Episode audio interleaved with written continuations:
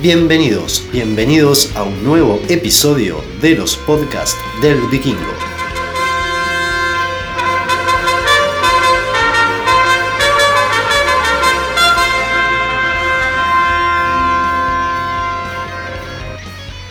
En el episodio de hoy vamos a estar hablando nada más y nada menos que de los Beatles.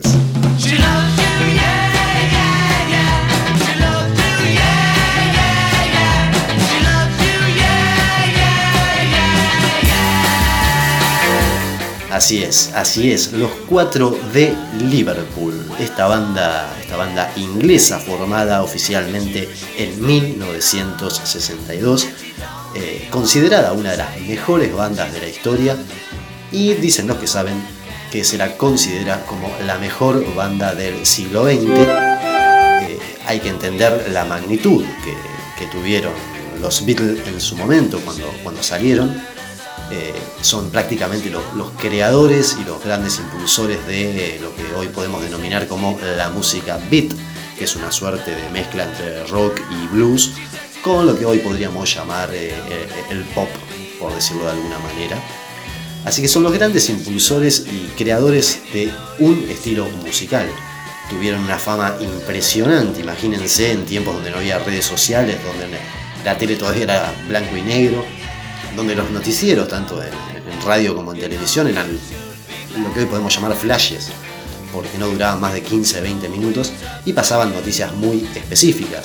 Bueno, dentro de la década del 60, los Beatles siempre tenían su lugar en los noticieros y hasta algunos dicen que generaron una gran revolución a nivel musical y hasta a nivel cultural, por decirlo de alguna manera, hay algunos que dicen que los Beatles hicieron que los jóvenes pasen de jugar a la guerra, de jugar a las armas, a tener un instrumento musical en la mano, lo cual no es poca cosa.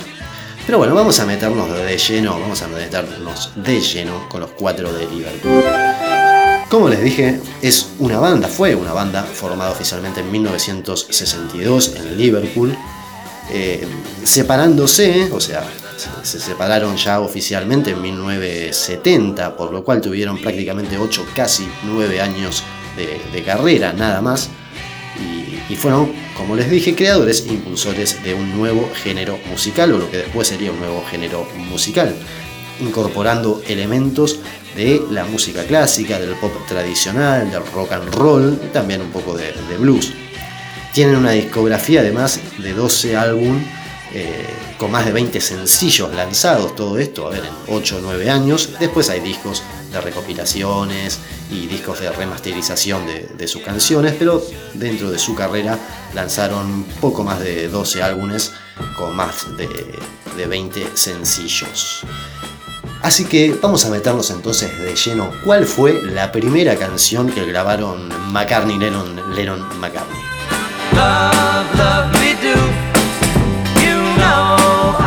Así es, gente, este tema Love Me Do fue la primera grabación juntos eh, para McCartney y Lennon. ¿Y por qué decimos esto? Porque todavía los Beatles no estaban conformados como eh, hoy los conocemos. Todas las canciones se graban más de una vez, así que el 6 de junio de 1962 en Londres eh, fue la primera, la primera grabación de, de este tema Love Me Do, con la salvedad que en la batería estaba un tal Peter Best. Esta versión la verdad que no les convenció demasiado, había que seguir trabajándola, así que recién el 4 de septiembre de ese año, de 1962, grabaron por segunda vez Love Me Do, ahora sí con Ringo Starr en la batería. Aquí la versión gustó, dijeron, esta es la que va.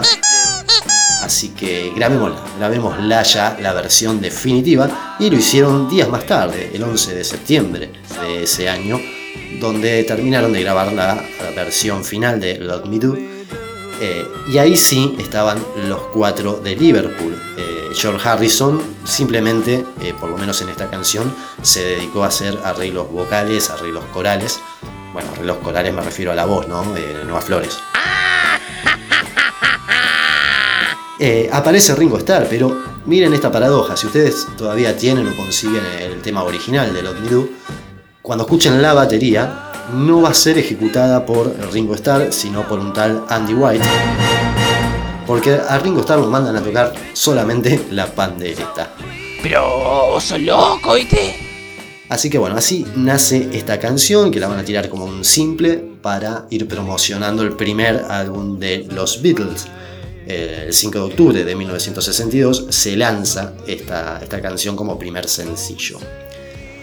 Como todos saben, como todos saben, la mayoría de las letras de las canciones eh, fueron realizadas por Paul McCartney y John Lennon. Así que una de las canciones, una de las lindas, pintorescas canciones de los Beatles es la siguiente.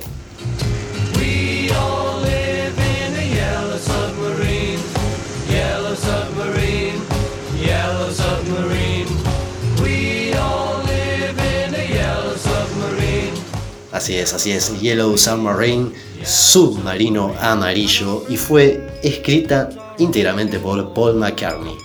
Según cuenta Paul, él se encontraba, ¿vieron cuando estamos así medio, que, nos estamos durmiendo, que estás medio entre dormido, o sea, mitad despierto, mitad dormido, que estás ahí? Bueno, así estaba, según cuenta Paul McCartney, cuando le vino ni siquiera una imagen, le vino la idea de submarino amarillo. ¡Ay, caramba! Esta canción, obviamente, bueno, tiene eh, efectos especiales si uno escucha la grabación, donde se puede oír, por ejemplo, a, tanto a Paul McCartney como a John Lennon haciendo burbujas eh, en un balde con agua. También a Brian Jones, quien fue, eh, fue músico y ex líder de los Rolling Stones, que colaboró, les, dio una mano y, apareció ahí haciendo chocar vasos de cristal. Pero bueno, Yellow Submarine, una canción bastante por ahí atípica o pintoresca, digamos, para, los Beatles, fue un poco controvertida porque se tomó como alusión a las drogas. Pero vos sos loco, ¿viste? Y así se empezó a llamar a las drogas duras, es decir, en la jerga de ese ambiente se empezó a llamar a las drogas, a las drogas duras Yellow Submarine Así que Paul McCartney tuvo que salir a contar cómo surgió y a decir que nada tenía que ver con, el tema de estupefacientes. Lo dejo a tu criterio. Pero bueno, miren lo importante de esta canción que fue el nombre que origina la quinta película, eh, la, cuarta película, perdón, eh, de la banda, porque los Beatles tuvieron, como, como si fuera poco, tuvieron actuaciones, hicieron películas vamos a situarnos en la época, era raro que una banda haga una película, eh, actúen en una película. Fueron cinco las películas de los Beatles, en tres actuaron, hubo una que aparecieron, hicieron cameos y alguna que otra actuación.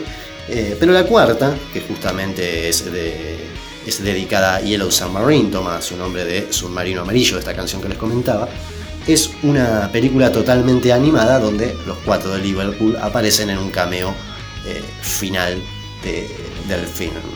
Pero bueno amigos, estos son algunos datos de color acerca de los Beatles, podríamos hablar un montón de cosas acerca de los cuatro de Liverpool, como por ejemplo la separación de, la banda como tal, tan controvertida, si fue por, por el ego entre McCartney y Lennon, si fue porque se cansaron de la fama, si fue por la irrupción de Joe Ono en la vida de la banda, esto siempre estuvo ahí, por algunas peleas con algunas discográficas, con algunas productoras, recordamos que incluso a los Beatles eh, hubo algunas productoras que no los quisieron tomar hasta que pudieron conseguir una que dijeron, bueno, sí, dale, y bueno, se llenaron de plata, obviamente.